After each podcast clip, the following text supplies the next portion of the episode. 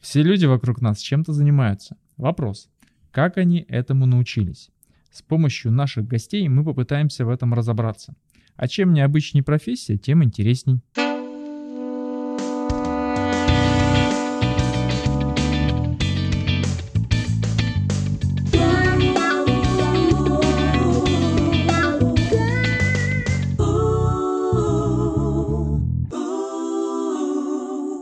Привет, меня зовут Саша. В образовании меня больше всего привлекает результат.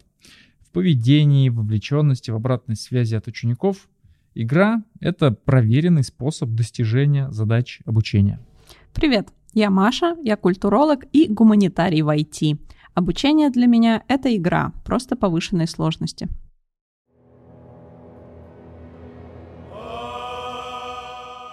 На экране появляются первые кадры игры — вы видите главного героя, который стоит перед выбором. Пойти по пути добра или зла. Что выберете? Вы осознаете, что от вас зависит судьба не только вашего персонажа, но и всего мира. Готовы ли взять вы на себя такую ответственность? Кто же тот человек, который создал этот уникальный мир, полный тайн и неожиданных поворотов сюжета? Каждый ваш, наш выбор в игре – имеет значение, ведь именно от ваших действий зависит развитие историй. Кто же создает эти невероятные истории? Привет. Меня зовут Денис. Э, истории в играх создает игрок. Как ни странно. Вау, вот это откровение. А э, любая история в игре, она и есть история игрока, а не персонажа. Ну, мы подробнее об этом поговорим чуть дальше. Э, я, наверное, представлюсь. Я Денис Поздняков. Э, я управленец в IT, в геймдеве, совладелец и продуктовый директор компании Винторок и Contrast Games, а также партнер онлайн-школы Нараторика. Вот онлайн-школа Нараторик как раз и занимается образованием сценаристов и нарративных дизайнеров, а я когда-то давно пришел в геймдев именно как нарративный дизайнер. Я долгое время занимался настольными ролевыми играми, создавал для них э, приключения, создавал миры, создавал сами системы, и потом постепенно оказался в геймдеве, и, естественно, первые мои шаги были связаны в геймдеве тоже с нарративом, потому что это у меня получалось. Мы придумывали миры, мы придумывали истории персонажей, мы думали над сюжетными какими-то э, элементами. И вот так вот постепенно я начал делать игры, э, начал преподавать, как делать игры со временем. Последние три года я много преподаю, в том числе в нараторике, в том числе нарративный дизайн, э, разработку сеттингов. Э, в высшей школе экономики сейчас преподаю э, геймдизайн и продюсирование – и э, э, ну, мне есть что рассказать о нарративе. И в первую очередь то, что э, нарратив – это процесс восприятия игроком, не обязательно игроком, а реципиентом, какой-то информации, смысла, которую ему передают. То есть нарратив всегда находится в голове реципиента. Он находится в голове читателя, зрителя, игрока. Нельзя говорить о нарративе в отрыве от э, э, игрока в случае с играми. это очень важный момент. Это в этом разница между нарративом и повествованием.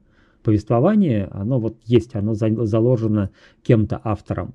А нарратив это то, что появилось в голове, когда повествование попало в реципиента, в игрока. Поэтому нарратив всегда находится на стороне э, игрока. Когда мы играем, у нас в голове выстраивается какая-то картина, э, какой-то рассказ наш внутренний, э, так устроен мозг, он постоянно рассказывает себе истории. Таким образом мы понимаем, э, что вокруг нас происходит. Увидели что-то и проассоциировали это с чем-то, что у нас уже есть. Если у нас нету чего-то, с чем мы можем проассоциировать то, что видим, мы начинаем себе рассказывать какую-то дополнительную историю, и так возникают какие-то самообманы, еще что-то, заблуждения. Вот нарратив в голове игрока. И отсюда и возникает э, проблема э, игрок-соавтор, э, игрок, возможно, даже сорежиссер. Для того, чтобы донести до него какую-то информацию, которую мы хотим донести, нужно выстраивать огромный сложный инструментарий, через который игрок эту информацию и поймет. Вот нарративный дизайнер, на самом деле нарративный геймдизайнер, правильно говорить, потому что любой геймдизайнер отвечает за смысл, который воспри, воспринят игрок из игры. А значит, любой нарративный дизайнер, он на самом деле геймдизайнер. И любой геймдизайнер, как ни странно, тоже нарративный дизайнер. Потому что создавая геймплей, а вот это вот процесс, в котором находится игрок, мы тем самым формируем нарратив, который игрок будет воспринимать.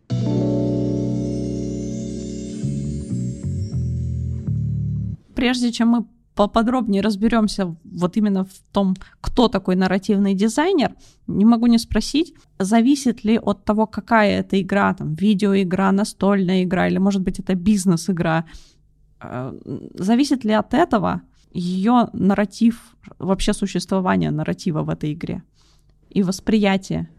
Ну, зависит то, каким будет выстроен нарратив, отсутствие нарратива в принципе невозможно. Наш мозг такого не допустит обязательно будет какой-то внутренний диалог. И даже у Тетриса есть э, свой нарратив, э, который частично придумывает себе сам игрок, пытаясь объяснить то, что он видит, э, а частично берется из переживаний игрока, которые связаны там, с набором очков, с тем, что все никак не идет длинная фигура, или пришла та фигура, которую некуда поставить, это вот тоже сюжет начинает формироваться. И чем сложнее инструментарий, который присутствует в игре, чем э, комплексней может э, коммуницировать э, игра с игроком, тем сложнее будет строиться и глубже нарратив в игроке. Поэтому, естественно, компьютерные игры обладают определенным нарративом, но они закрыты вот своими системами, и там на одном уровне настольные, особенно настольные ролевые игры, это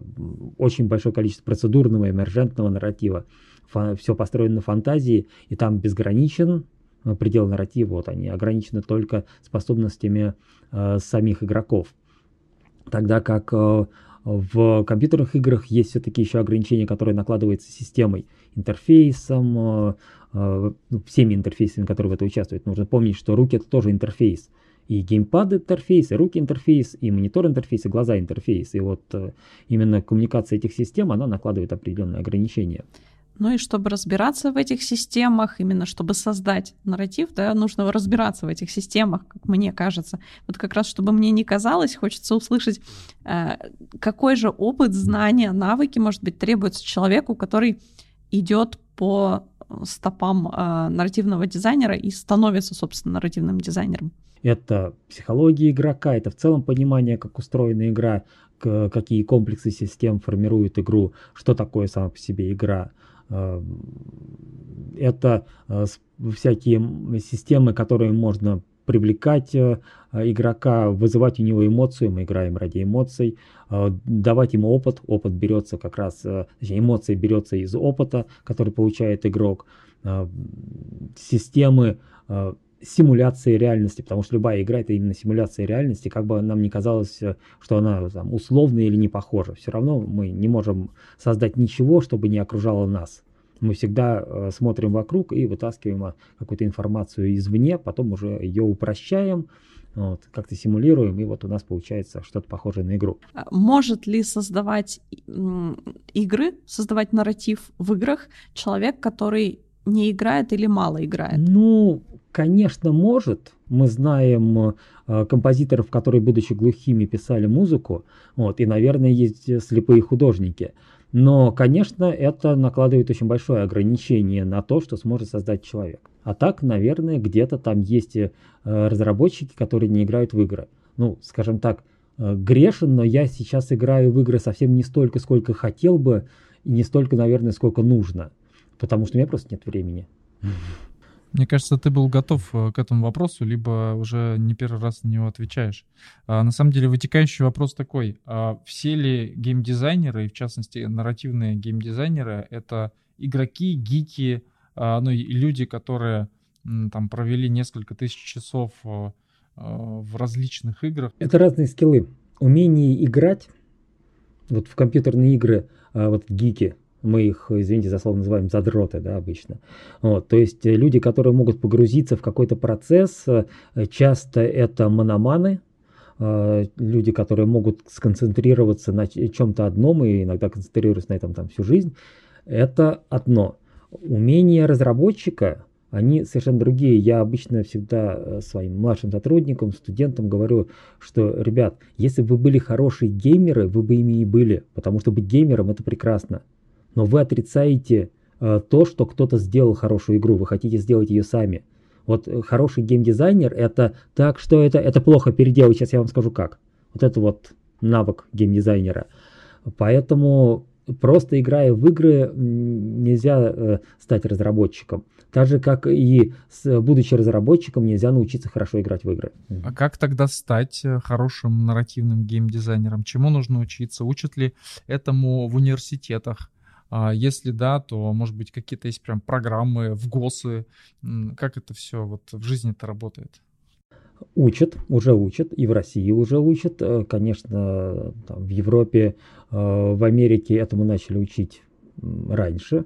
Мы сейчас создаем программы, мы создаем программы для техникумов, для колледжей, для вузов э, преподаем. То есть сейчас уже практически в каждом крупном вузе, той же вышке, вот я преподаю, можно поучиться и геймдизайну, и нарративному дизайну тоже.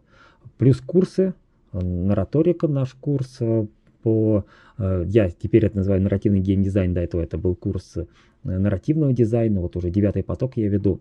То есть мы этому учим активно.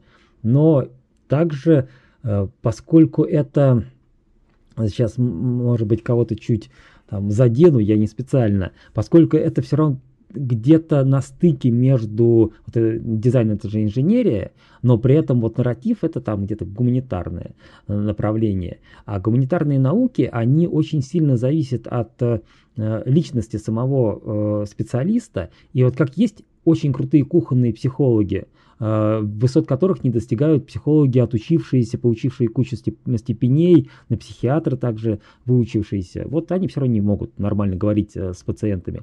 Также и нарративный дизайнер. Он может, им можно родиться. Можно учиться, учиться, учиться, а потом ты встречаешь того, кто никогда не учился, но родился таким, понимаешь, о, да, не родился ты таким. Вот, поэтому конечно, очень важны еще вот внутренние навыки. Я э, изначально э, по образованию психолог, поэтому как бы мне это дает ну, многое для понимания психологии игрока. То есть ты по себе э, можешь измерить идеальный профиль геймдизайнера? Нет. Нет, конечно. Нет? Ну, я, во-первых, никак не являюсь какой-то истиной во всех инстанциях. Во-вторых, по себе мерить вообще опасно. Скорее ты смотришь вокруг э, и видишь, какие есть э, люди, какие, как они мыслят, э, что они хотят, что они хотят передать остальным, и вот составляешь такие картины. Вот. И... Так, а порекомендуй тогда нам какого-нибудь специалиста, нарративного геймдизайнера, с которым мы могли бы пообщаться и спросить, чем же он в реальности занимается. Есть такие? Действующий я. вот, и у меня есть несколько нарративных дизайнеров. То есть так или иначе мне, конечно, приходится тоже э, работать непосредственно с играми и э, контролировать процесс от верхнеуровневого. Так, Денис сдержал слово, познакомил нас с настоящим нарративным дизайнером Гульнарой, Гульнара Сахибгареева. И давайте спросим у Гульнары, э, как стать нарративным дизайнером. Всем привет! Меня зовут Гульнара. А, я живу в Казани. И вот уже 10 лет я учусь в Казанском федеральном университете. Сейчас я уже учусь в аспирантуре. А вот 7 лет назад я училась на третьем курсе бакалавриата. И тогда я ходила на курсы по разработке игр. И вообще моя история о том, как я пришла в профессию, началась э, довольно-таки романтизированно, наверное. Мне приснился сон, как я играю в VR-игру, и она такая классная. Я решила записать эту идею и поделилась со своими подругами. Всем очень понравилось, я совсем осмелела, пошла к своим преподавателям и показала им документ. В общем, им тоже понравилось. Они предложили мне работу сценаристом и нарративным дизайнером в их VR-проекте. Это был фэнтезийный квест. К сожалению, этот проект продлился недолго, но я осталась э, работать в этой лаборатории при университете работать над игровыми проектами, над интерактивными проектами. Но, к сожалению, курсов по нарративному дизайну в университете тогда не было. То есть никто не учил тому, как э, вообще это каково. И я нашла курсы онлайн а, в школе нараторика. Я прошла там пять курсов самых разных. А, я училась писать внутриигровые тексты, я училась создавать новые игровые миры, а, я училась, в частности, нарративному дизайну. И в процессе я поняла, что именно нарративный дизайн нравится мне больше всего, потому что он позволяет мне воплотить в реальность какие-то идеи, превратить историю в игру. То есть дать возможность игрокам прожить историю воочию, самим ее как бы воплотить в реальность. И вот я прошла эти курсы, и в нараторике меня заметили, и там где-то года два назад я узнала о том, что есть такая студия разработки игр, IT Hub Games, а, которая сейчас уже является студией Винторог. И вот полгода назад меня а, пригласили в эту студию на позицию лида нарративного дизайна. Вот. И с тех пор я работаю лид-нарративным дизайнером. Гульнара, расскажи, как выглядит, из чего состоит день нарративного дизайнера? А, нарративные дизайнеры имеют очень большой спектр задач. Например, а, им нужно писать а, технические задачи для а, артовой части то есть э, придумать, как э, какой-нибудь персонаж должен выглядеть, как какие-то предметы должны выглядеть. Если это не реалистичный сеттинг, например, это мир, в котором, а, возможно, магия, очевидно, и предметы должны быть магическими. Нарративный дизайнер должен придумать, а как сделать так, чтобы предмет стал магическим, да, может, он будет классно светиться, или из него будут э, выскакивать какие-то искры. Вот, это нарративщики придумывают. Конечно, у артовиков есть свобода, но основную идею закладывает нарративный дизайнер, потому что одна из задач нарративных дизайнеров также, например, в каких-то проектах, это, собственно, мир игры придумать. А это очень большой труд, и это занимает немало времени придумать правила, по которым это ми- этот мир вообще существует, что в нем возможно, что нет. Вот, это тоже а, задача нарративщиков, особенно если сеттинга не существовало до сих пор, то есть если это полностью вымышленный сеттинг. Конечно, еще нарративщики пишут диалоги, то есть а, представить себе просто человека, пишущего в игровом проекте, сложно. Это обязательно должен быть человек, который много играет и хоть как-то понимает, а, что такое игровой дизайн, хоть в какой-то мере. Тогда это сразу как бы уже больше становится нарративный дизайнер. А, ребята пишут диалоги, итерируют их, затем их внедряют в движок и уже смотрят, как они там стоят. То есть как они выглядят. Например, нарративные дизайнеры могут предложить, как текст отформатировать так хитро, чтобы игрок обязательно понял суть. Да, например, выделить какие-то места. Или анимацию, например, для, добавить для текста. И, например, а, если диалог озвучивается, нарративные дизайнеры проверяют, этот диалог не длинный, не короткий, он вообще в том месте находится.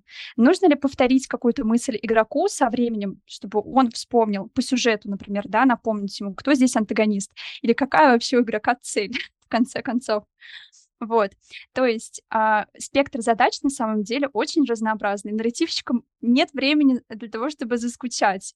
Даже вот а, те люди, которые занимаются текстами, они в конце концов и ТЗшки пишут, и тестируют билды, и проверяют механики, и вообще как бы работа нарративного дизайнера со временем вот именно работы над проектом, она не заканчивается. Постоянно находятся какие-то элементы, над которыми нужно работать, проверять, переделывать, править. Вот от самого начала проекта и до самой сдачи нарративные дизайнеры заняты своими разнообразными задачами. Гульнара, назови три самых важных качества, которыми должен обладать нарративный дизайнер. Самое главное качество нарративного дизайнера — это креативность. Он должен выдавать оригинальный контент и довольно в больших количествах, регулярно, постоянно выдавать очень классный оригинальный контент, потому что игроки ожидают веселья, они ожидают удивления, они хотят запоминающихся ярких эмоций. Поэтому нарративщик должен быть крайне креативным и постоянно-постоянно придумывать, как игрока удивить. В то же время очень важно, чтобы нарративный дизайнер был таким э, систематичным, потому что игра это в какой-то мере все-таки система. Нарративный дизайнер не должен забывать о том, из чего состоит мир игры особенно если это вымышленный какой-то мир, э, не должно быть, например, такого, что как вот в Dragon Age Origins а, было такое, что там же мор, и нельзя людей хоронить. А там сделали артовики кладбища. Вот нарративные дизайнеры должны были этот момент, и они, собственно, этот элемент увидели, и как бы запретили создавать кладбище, потому что там, в этом сеттинге, а, людей принято сжигать, иначе они превращаются как бы вот во враждебных персонажей. Поэтому э, нарративные дизайнеры должны иметь хорошую память, память и систематичность, чтобы мир игры не противоречил сам себе, чтобы не допускать вот эти ошибки, потому что на самом деле э, результат нарративного дизайнера он прекрасен, если в нем нет ошибок, потому что ошибки игроки как раз-таки и замечают в работе нарративного дизайнера. Вот такая особенность. А бывают случаи, когда ошибки допускают специально, чтобы, например, вызвать интерес к игре? А, конечно, конечно, э, знаешь, э, мне любят студенты на занятиях вот этот вопрос задавать. То есть, а, а что? Вот в играх в каких-то делают иначе, и ничего, они как бы становятся очень популярными. А как же так? Как будто возникает противоречие. На самом деле, если нарративный дизайнер намеренно допускает ошибку, это, конечно, мастерство. Намеренно создать ситуацию, которая станет черным пиар-ходом, но это надо как бы еще постараться, чтобы такое заранее продумать. Вообще, когда мы говорим о том, что э, не соблюдаются какие-то правила нарративного дизайна, мне сразу почему-то вспоминаются такие трешовенькие симуляторы, типа вот э, симулятор интернет-кафе или симулятор заправки. Там сделано все достаточно причудливо, причудливо и очень странно, но эта странность, она цепляет, она не отталкивает. Люди продолжают играть как бы в большей степени ради геймплея, но вот эта странность, она все равно как фишечка, она настолько выкрученная, что она становится в итоге э, нормой. Гульнара, ты играешь в компьютерные игры? Я играю в компьютерные игры и часто э, в, играю в них, э, как только они вышли. Ну, то есть прямо вот э, на первых часах. Сколько ты на это тратишь времени? А, как игрок э, в неделю я могу э, играть, э, ну, что-то около 10 часов. Вот, в основном, конечно, выходные, потому что после тяжелого трудового дня хочется отдохнуть и отвлечься уже не на игровые проекты. Каждого человека рано или поздно спрашивают, кем он работает. Как ты объясняешь, кем ты работаешь, и сложно ли это делать? Да, мне сложно объяснить а, своим а, знакомым и родителям, а, кем я работаю. В основном я ограничиваюсь тем, что я пишу диалоги для игр. Денис, давай все-таки вернемся к э, получению образования, из чего состоит, ну давай возьмем на примере твоего курса, уникальная содержательная программа. Ну, конечно, у меня уже за три года выработался какой-то свой подход. Я его постоянно обновляю, потому что читаю э, книги, труды других специалистов, общаюсь э, со специалистами. Вот. В первую очередь я рассказываю, что такое игра, что такое история. Вот нарратив — это процесс донесения истории. Вот. А история сама, она комплексная. Обычно, когда говорят «история», э, сразу все думают, что «о, сюжет». Но это на самом деле неправильная такая калька с английского, потому что story, вот сюжет по-английски, а история в, именно в индустрии и вообще в целом, э, в, мире с точки зрения определения, это не только сюжет, это и э, способы повествования, и мир э, произведения, то есть сеттинг, и реципиенты, то есть читатели, зрители, они тоже входят вот туда, вот в историю, как ни странно. Персонажи, посыл, вот прямо говорят, идея произведения, это все тоже укладывается в комплексное понятие история. Это я обычно рассказываю, что такое история игра, Э, потом перехожу к рассказу о том, что такое игра с точки зрения геймплея. Вот что, когда мы говорим геймплей, что это? С моей точки зрения, это нарратив и интерактив. Две вот сущности, которые э, друг на друга влияют. Как правило, еще нарратив очень активно из нарратива появляется. То есть э, интерак...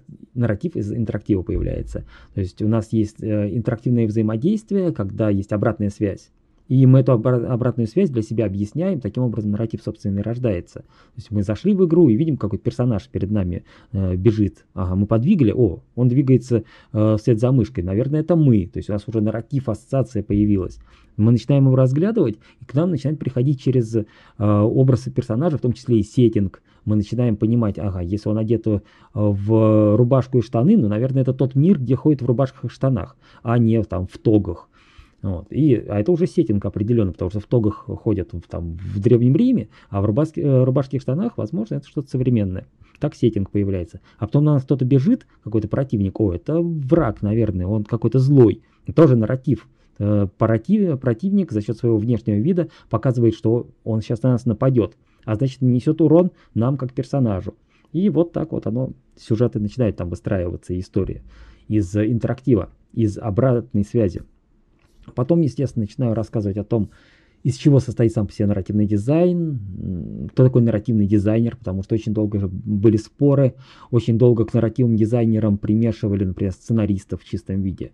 Но сценаристы в геймдеве, они находятся всегда ну, немного сбоку. Они пишут э, сюжет, придумывают, они придумывают э, диалоги, мир, но потом э, все натыкается на то, что инструментарий, которым мы э, доносим до игрока особенности мира, сюжета и даже диалоги э, рассказываем, он настолько сложен, настолько он закопан вот туда вот э, в стык между технологией и повествовательной, творческой частью, что сценарист не может с этим в чистом виде разобраться.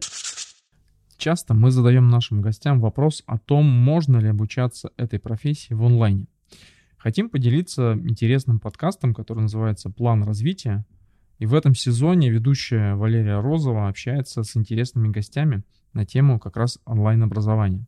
Например, в одном из выпусков с Александром Лариновским, это бывший управляющий партнер всем известной онлайн-школы Skyeng, вы узнаете, куда развивается популярная сейчас тех индустрия. Денис, а кто придумывает игры? Кто-то человек, а, то есть это человек, который создает сюжет, или это человек, который придумывает игровой цикл, а, либо механики какие-то. То есть как можно характеризовать этого человека, с чего начинается игра? Или с кого начинается игра? В идеале нужен какой-то сверхчеловек, который понимает действительно все. И именно таких людей мы называем гениями. Вот Кадзима, человек, который видит э, игру с точки зрения и механик, и графики, и денег, и звука, и э, системы э, выстраивания э, как вот пайплайна внутреннего проектного и управления людьми. То есть чем э, больше охватывает э, опыт э, и сознание, и контроль э, у специалиста, тем лучше он сможет все построить. А именно входов э, вот в, в идею игры, их, они могут быть разные. Кто-то действительно придумывает от механик. И с моей точки зрения, так получаются лучшие игры. Кто-то придумывает от сюжета, и если мы обладаем э, какой-то бесконечным ресурсом, большим количеством времени, большим э, количеством специалистов, тогда мы, у нас может получиться хороший, интересный сюжет. Но, как правило, при заходе вот чисто от нарратива, чисто от сюжетной какой-то составляющей или сеттинговой составляющей, э, игры получаются так себе. Потому что вот эта технологическая часть, она разваливается под э, влиянием нарратива, потому что нарратив тянет одеяло на себя. И в свою очередь ограниченность технологической части не дает э, возможности создать действительно какую-то невероятную историю. Ну, поэтому я вот за то, чтобы э, заходить в игру именно от механик. Есть те, кто заходит по-другому. Так мы получаем какие-нибудь достаточно простые игры с крутыми сюжетами типа квестов, там, я думаю, все point and click вот. Да, или же, наоборот, очень дорогие истории, типа Red Dead Redemption 2, типа GTA, Э, типа Heavy Rain или там Детройда, вот там много денег и очень много усилий было вложено в то, чтобы сохранить историю и при этом не уронить э, геймплейную составляющую. Слушай, а вот такой вопрос, э, опять же, возвращаясь к курице или яйцо в начале, э, сейчас много различных идет адаптаций, да, или как правильно это называется, когда, ну, условно, условно там игра League of Legends, э, и, соответственно, есть э, классный сериал Arcane, да, есть э, примеры, когда в обратную сторону, там, по сериалу или по фильму создается игра. Насколько это, ну, там, Спайдермен какой-нибудь, например, а насколько это не маркетинговая история, насколько это действительно работает, либо, ну, есть уж игра так игра, а сериал или там книга так книга.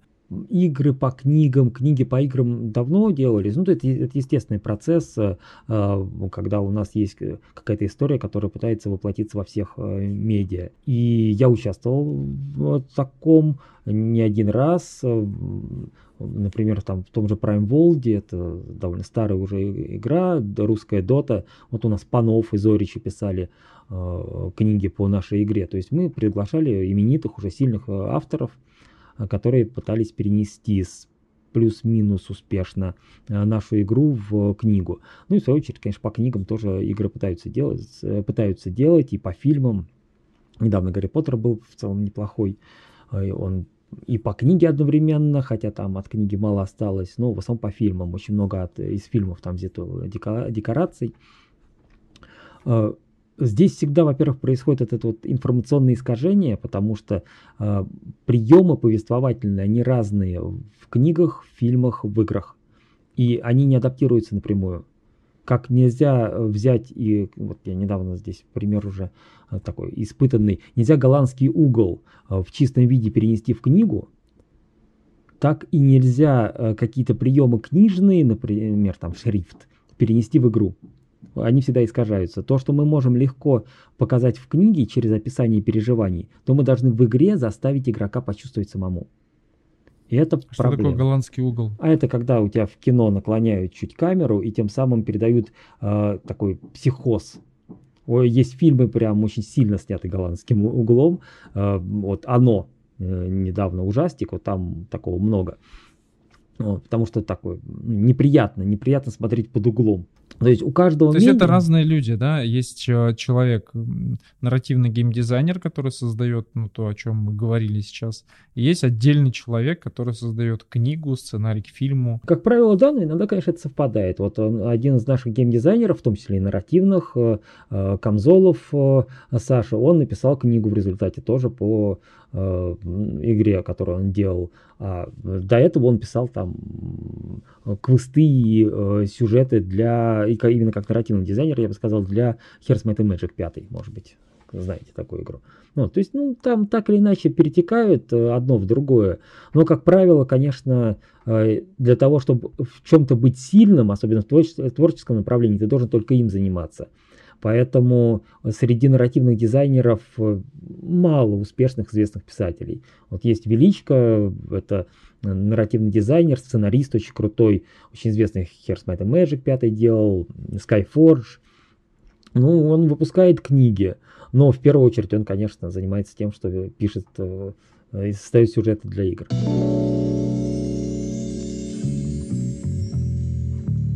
Так, хорошо. А, вопрос. Давай перейдем к, ну, скажем так, к трудоустройству и к самим нарративным геймдизайнерам. А, те, которые хотят ими стать или а, уже ими являются. Во-первых, что дальше, что после нарративного геймдизайна? Какой-то есть профессиональный рост? И как, как люди совершенствуются, чтобы вырасти в какую-то новую, например, профессию или развиться? А, это первый вопрос.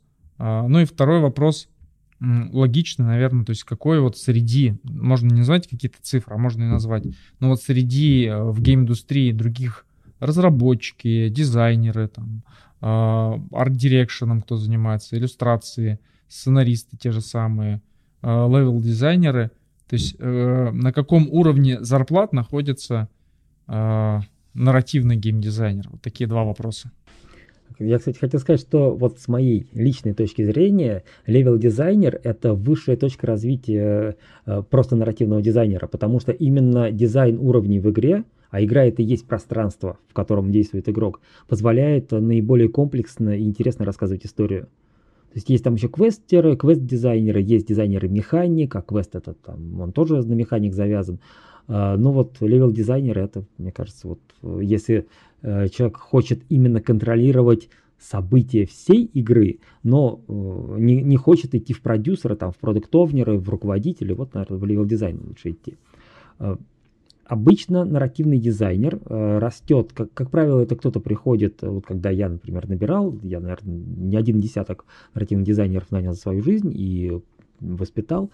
Э, обычно это приходит какой-то такой э, типа сценарист, который делал настольные ролевые игры и хочет сюжеты писать и в истории, истории рассказывать в играх довольно быстро обламывается, наталкивается на то, что для того, чтобы создать историю, нужно уметь работать с редактором, нужно уметь общаться с программистами, и вообще его творчество, оно вторично относительно того, что можно сейчас, в данный момент, легко собрать в игре.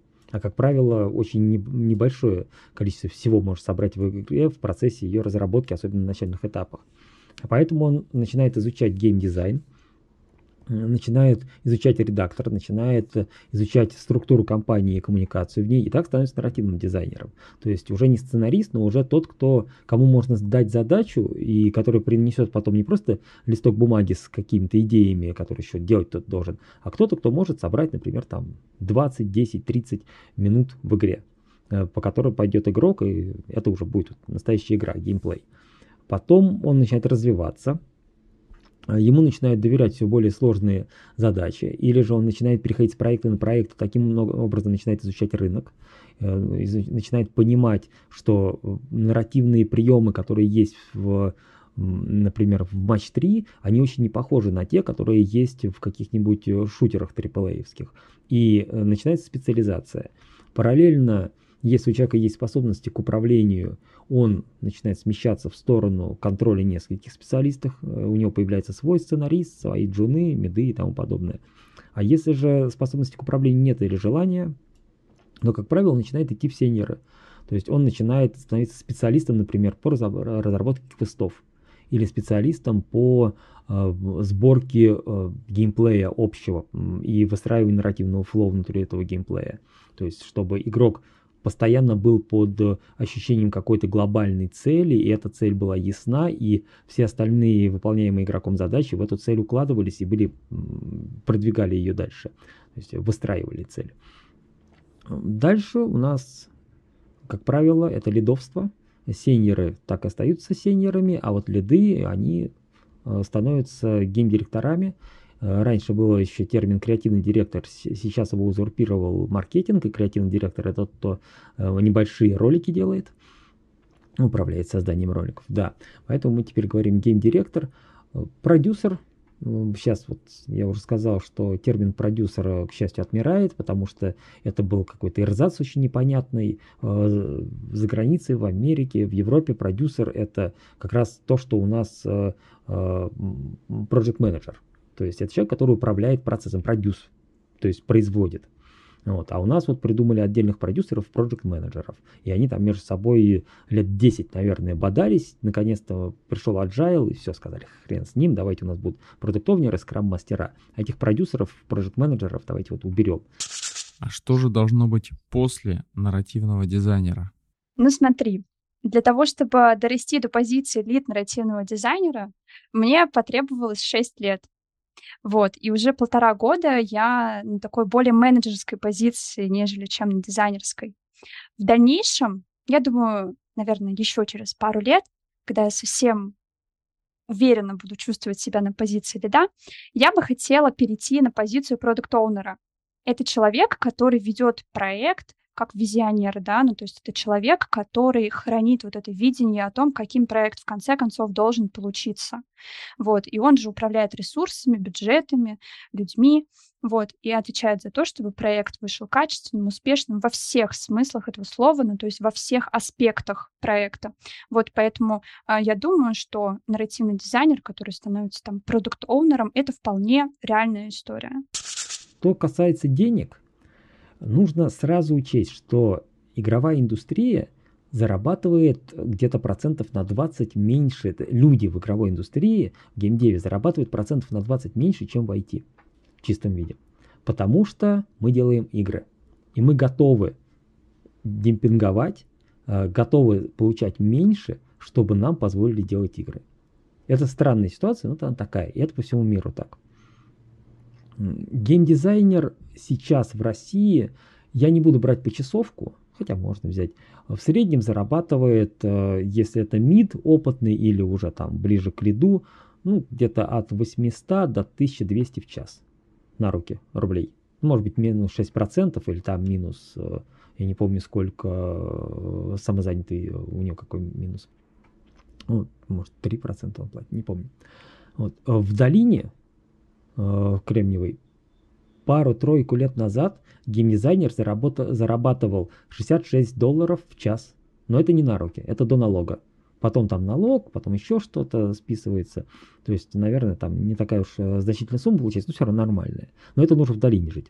Ну вот, а в пищевой цепочке геймдева, где нарративный дизайнер находится? Я бы сказал, что посередине. То есть больше всех зарабатывают, понятно, управленцы, э, но управленцы они там, есть управленцы и в нарративе, есть и в э, техе, то есть кодеры. Больше всех зарабатывают, естественно, программисты. То есть технический стек, ну, игры, игры это технология, значит, естественно. Потом геймдизайнеры и вот здесь вот э, нарративные дизайнеры, в зависимости от того, как, э, что за игра у нас, э, если это игра с большим очень уклоном в нарратив, просто с высоким требованием к нему, то, конечно, нарративные дизайнеры будут получать больше, чем обычные геймдизайнеры. А, если игра с, э, больше в механике, то там геймдизайнер будет побольше получать, чем э, нарративный. Чистый геймдизайнер технический, например, или там геймдизайнер механики, или геймдизайнер боевки, он будет получать больше, чем нарративный дизайнер. Но в целом я бы сказал посередине. Художники в основном получают меньше, чем геймдизайнеры. Внизу находятся абсолютно незаслуженно э, тестеры. Вот. Но вот так повелось. Тестер это вход. Ну, так же, как и нарративный дизайн, для многих это вход в геймдев. Гульнара, говорят, нарративные дизайнеры зарабатывают чуть меньше, чем айтишники в неигровых профессиях. А, да, на самом деле исследования говорят о том, что в игровой разработке статистически зарплаты а, ниже, и особенно в соотношении а, программистов и дизайнеров. Uh, у меня недавно состоялся разговор с моими студентами из Института философии. Они хотят uh, в игровую разработку. Я вот у них спрашиваю, а вы как бы что для этого сделали? Напишите резюме, uh, соберите портфолио. Ну и мы полезли для интереса посмотреть статистику. И да, действительно заметили там разрыв. Причем нарративные дизайнеры еще статистически зарабатывают меньше, чем гейм-дизайнеры. Вот. И такой момент есть. Но да, я согласна с тем, что многие, кто работают в сфере разработки игр, работают, потому что это творчество, это невероятное пространство для того, чтобы создавать новое своими руками. Причем иногда э, даже сложно повторить чей-то путь, потому что зачастую ситуации уникальное. И вот э, те, кто любит э, фантазировать, те, кто любит представлять результат еще задолго до того, как он воплощается в реальность, те, у кого, в принципе, есть такая способность, те и идут как раз-таки в дизайнеры, в такие творческие специальности. Гульнара, спасибо тебе за то, что поделилась э, про профессию нарративного дизайнера от первого лица. Спасибо. Спасибо большое.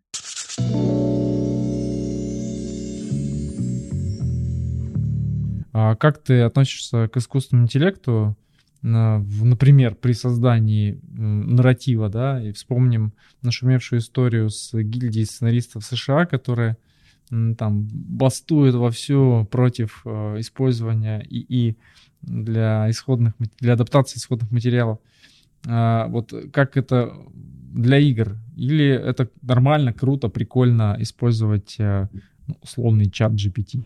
Я очень хорошо отношусь к искусственному интеллекту. Я общаюсь с Алисой, она у меня отвечает за э, часть э, там, моего распорядка э, и за там, информацию. Но это на бытовом уровне. Я про вот профессиональное использование. А это в, же так и выстраивается. Продуктах. Это же так и выстраивается. Если на бытовом уровне ты что-то принял, ты будешь это тянуть в работу. Если ты на бытовом уровне это не принимаешь, ты и в работу это не возьмешь. Вот. И, естественно, мы сейчас, э, вот насколько можем, насколько успеваем, мы используем э, и программисты, ну, я не могу говорить за всех, но наши программисты очень активно используют и в написании кода, потому что это быстрее, легче в разы. А, если мне нужно быстро составить э, какой-то блок текстовый, и он мне вот так вот в голову сходу не приходит, чтобы сесть и его писать, я использую нейронку, она мне это выдает, я правлю. Править приходится все еще сильно. То есть э, даже несмотря на то, что они могут копировать некоторые стилистические особенности, все равно, конечно, ну, грубоватый текст. Э, озвучку мы сейчас черновую делаем всю нейронками. В играх очень важно, в, когда ты диалоги озвучиваешь, чтобы они не накладывались друг на друга, чтобы они хорошо совпадали с ритмом самой игры, чтобы игрок услышал какую-то фразу именно в тот момент, когда он совершает определенное действие с ней связанной. И вот мы прям нейронками собираем черновую озвучку, кладем ее, смотрим, а потом уже пошла озвучка на живую. Мы тоже во все это используем при создании видеокурсов, особенно чтобы ну, дороги как-то совмещать с видеорядом, и чтобы можно было править легко, без перезаписи спикеров, актеров там и так далее. Окей, спасибо. А, и второй вопрос. Представим, что нас слушает, например, а, человек, который хочет Э, стать геймдизайнером, в частности, нарративным геймдизайнером, либо человек, хочет, который хочет переквалифицироваться из той профессии, в которой он сейчас э, которой он сейчас занимается в нарративного геймдизайнера, с чего начать, э, чем вдохновиться, кроме нашего выпуска, может быть, что-то углубиться, почитать на русском языке, может быть, на английском языке, а, вот что ты порекомендуешь такого из прямо классного и а, вдохновляющего и полезного? Ну, во-первых, нужно делать игры. Это вот самое главное. Сейчас очень много условных но-код систем, которые позволяют легко делать игры. Это как и всякие движки, там, включают Wine и редакторы игр. Э, то есть вот если хотите, просто садитесь и делайте игру. Э, погуглите, как легко сделать игру. Из книг я бы рекомендовал, если просто чтобы азы узнать. Это вот э, наша преподавательница из школы нараторика э, Наташа Андрианова и Света Якулева написали, как создавать истории. Основы игровой сценаристики, нарративного дизайна. Вот очень рекомендую, там 12 шагов, там обо всем по чуть-чуть, очень понятно, очень доступно. Можно купить онлайн. А вот если вы хотите узнать, что такое нарративный дизайн настоящий, тогда я рекомендую, тоже есть книга на русском языке переведенная «Процедурная генерация в геймдизайне». На самом деле она procedural storytelling, то есть э, переводчик постеснялся перевести storytelling как повествование, потому что процедурное повествование, наверное, бы отпугивало. И это многое говорит о книге. Это под редакцией, это цикл статей под редакцией Тани Шорт от очень крутых нарративных дизайнеров, э, ребят, которые делали Frostpunk, например, вот это такой очень серьезная э, книжка, серьезные статьи, и вдруг вы увидите, что нарративный дизайн — это не сюжет придумывать, а это писать системы, например, генерации диалогов. И как это сложно и, до, и долго. Вот, вот эти две книги я бы рекомендовал, в первую очередь. И приходите к нам на риторику. Отлично, переходим к Блицу. Да, самое главное в Блице — это отвечать быстро, стараться не задумываться, и вопросы мы специально подобрали такие, чтобы можно было ответить сразу. Итак, Денис, ты готов? Ну, насколько может быть готовым к Блицу? Итак, кем ты мечтал стать в детстве? Вулканологом. О. Сколько времени ты тратишь, чтобы объяснить родственникам, чем ты занимаешься? Вообще не объясняю. Они довольствуются просто фактом работы? Ну, я управленец в IT, а что, а. чем я управляю, это уже не так важно. Я эмоциями людей управляю. Вау. Класс.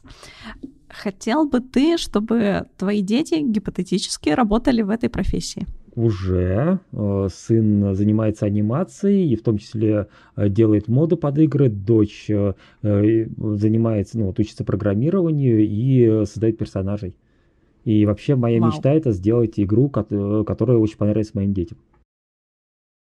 Еще можно семейную игру. Ну, это со временем, создать. через э, несколько лет. У меня, у меня была мечта э, сыграть, точнее, сколотить музыкальную банду из э, членов семьи. Ух, так, да. Денис, тебе снятся плохие сны, связанные с работой? С работой нет. С близкими, там, пауки снятся, я арахнофоб, а с работой нет. Как ты думаешь, как изменится профессия через 5 лет или через 10 даже? Ну, больше нейронок, э, больше но-код систем, э, возможность э, надиктовывать игру, которую ты хочешь увидеть. Но в целом сильно не поменяется, потому что в рамках медиа, медиа останется такое же в тот момент, когда игры станут чем-то другим, они перестанут быть играми. А для того, чтобы делать игры, нужно выполнять определенные действия, которые уже понятны и известны. Кино тоже сильно не поменялось технологии изменились, а само кино, принципы те же.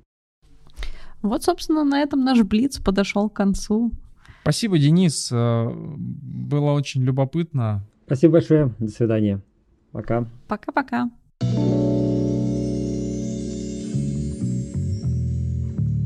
Ну что, Маша, мы сегодня вдвоем. Э, Андрей, Андрей, видимо, после э, выпуска с про мирный атом решил, решил отдохнуть, переварить. А, тема была, ну, я думаю, что и мне, и тебе крайне близка. Может ли существовать такая профессия в принципе, да, и э, все-таки есть ли структурированный подход к обучению, э, геймдизайну в целом и нарративному дизайну в частности? Мне кажется, сразу не очень корректным вопрос, может ли существовать может, вот она существует, и она будет существовать, я думаю, пока существуют игры. Возможно, она трансформируется как э, в формате нейминга, может быть, как трансформировался там продюсер.